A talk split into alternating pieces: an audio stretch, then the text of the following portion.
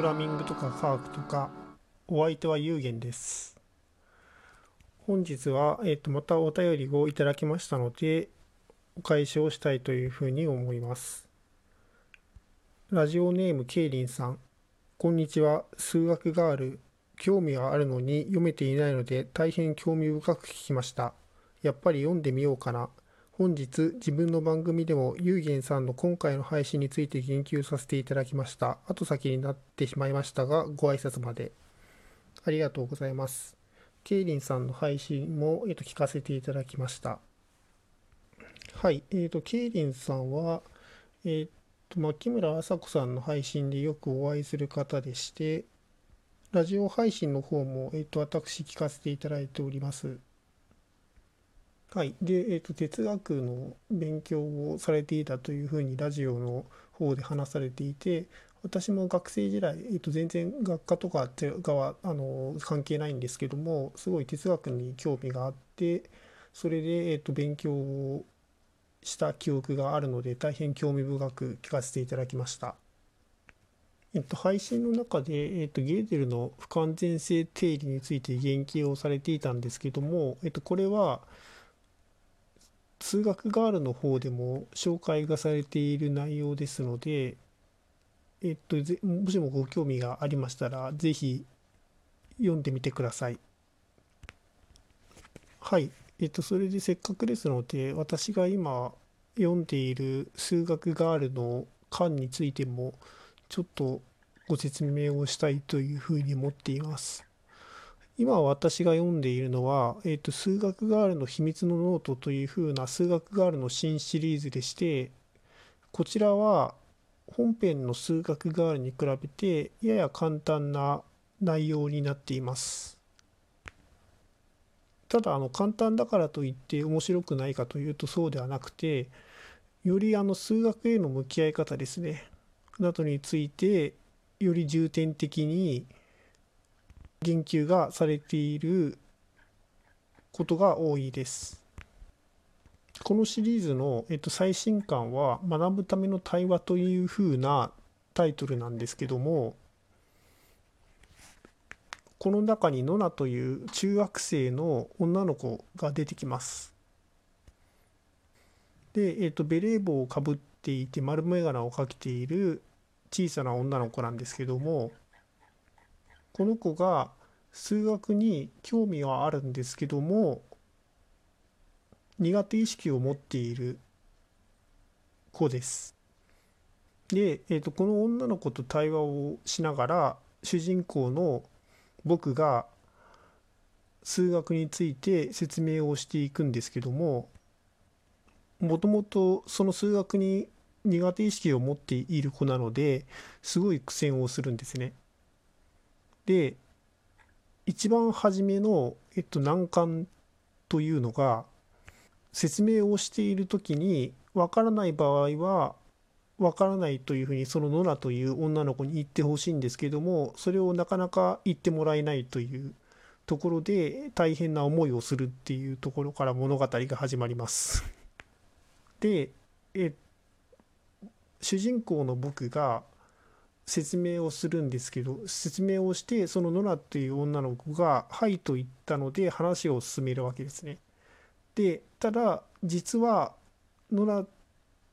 という子はそれについてちゃんと分かっていないんだけども反射的に「はい」と言ってしまったり話を止めてしまうのが申し訳なくて「はい」と言ってしまったりということであのちゃんと僕が伝えようとしていることが伝わっていないと。でまあ自分もかつてはそうだったのであまりあの偉そうなことは言えないんですけども説明をしている時にわからないところでわからないと言ってもらうとすごい説明をしている方は助かるというのがあります。とてもありがたいんですね。で実際に分からない時はちゃんと分からないっていうふうに言ってもらうことによって分かっている時はあちゃんとうまく説明ができているんだなっていうことが分かりますしあの分からないというふうに言われればあのもう少しもっとあここはもっとあの分かりやすく説明できるんだなっていうことが分かるのでまあ両方があのハッピーになれるっていうことなんですけどもまあなかなかあのやっぱりあのその分からないっていうことが恥ずかしいという気持ちがどうしても人間っていうのはあるのでそこがあのやはり特にあの自分が苦手意識を持っていることに対してはうまくいかないというのがあるかというふうに思います。ただあのこの「わからない」っていう質問というのはの説明を送らせるっていうこと以上に大きな価値を生むものなのですね。でその具体的な例が、えっと、この本にも出てきていまして例えばあの x 方向と x 軸と y 軸で、えっと、数学というのは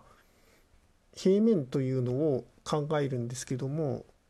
このノナっていう子はその平面というのが一体何色なのかっていうのがすごい気になってしまうんですね。まああのそのノナの得意なものがあの絵を描くことなのでやはりあのそういうイメージが出てくると思うんですけどもで、えーとまあ、結論を言ってしまうと、えっと、数学における平面は何色でもいいんですけどもノナがそういうふうに言ってくれたことによって数学ではその色というものは考えないということがよりはっきり理解できるようになったと。で、えー、とこれはあのプログラムを、えー、と他の人に見てもらうっていうふうな時にも同じ現象が起きるんですけども全く違う視点にで見てもらうことによってより理解が深まるっていうことっていうのは多々あるんですね。なので、えっと、とりあえずあの例えばまあ数学をやるにしてもプログラミングをやるにしてもとにかく質問をして話を活性化させる対話を活性化させるっていうことは何より重要です。これは自分への自戒も込めて言っているんですけどもで、えーと、結構その対話ってあの疑問を 提示して対話をするっていうのは最近私結構重要だというふうに思っていまして私あの同人誌でその数学とか数値計算に関する同人誌を出しているんですけども本を出しているんですけどもその際結構文章を書くのが苦痛なんですね。でなんでそこまでここまで文章がかつあのこう書くのが苦痛なのかっていうふうに考えた時に自分にとっては当たり前のことを、まあ、いちいち書き出さなくてはいけないっていうことが一番苦痛でした。でそこで考えた方法としてはまずはじめに自分が書く文章で伝えたいことは何かっていうのを伝えたいことは何かじゃないですねあの解決してほしい疑問は何かっていうのを考えてみたんですね。でその解決したい疑問の疑問文を例えば羅列してみてそれの一個一個に答えられるように回答を書いていく説明を書いていくというふうにして文章を書いていくと結構あの楽に書けるということに気づきました。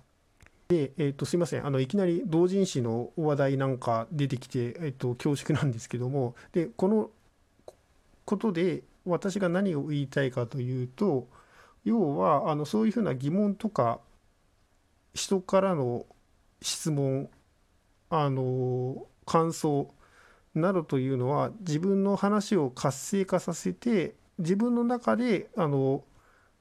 当たり前というふうなことも意識して説明をすることになるので説明をする側の理解も深まるということを言いたかったということですね。はい。なのでそういう意味ではこの数学ガールの学ぶための対話というふうな巻ですね、えっと、最新巻というのは私のの今考えているあの今思っている考え方にすごい近いものがあるなというふうに思いました。はい。ということでまあガデン陰水になってしまいますけどもこのラジオへのお便り感想などもあの歓迎いたしておりますので是非お気軽にお送りいただけますと幸いです。はい。本日は以上になります。ありがとうございました。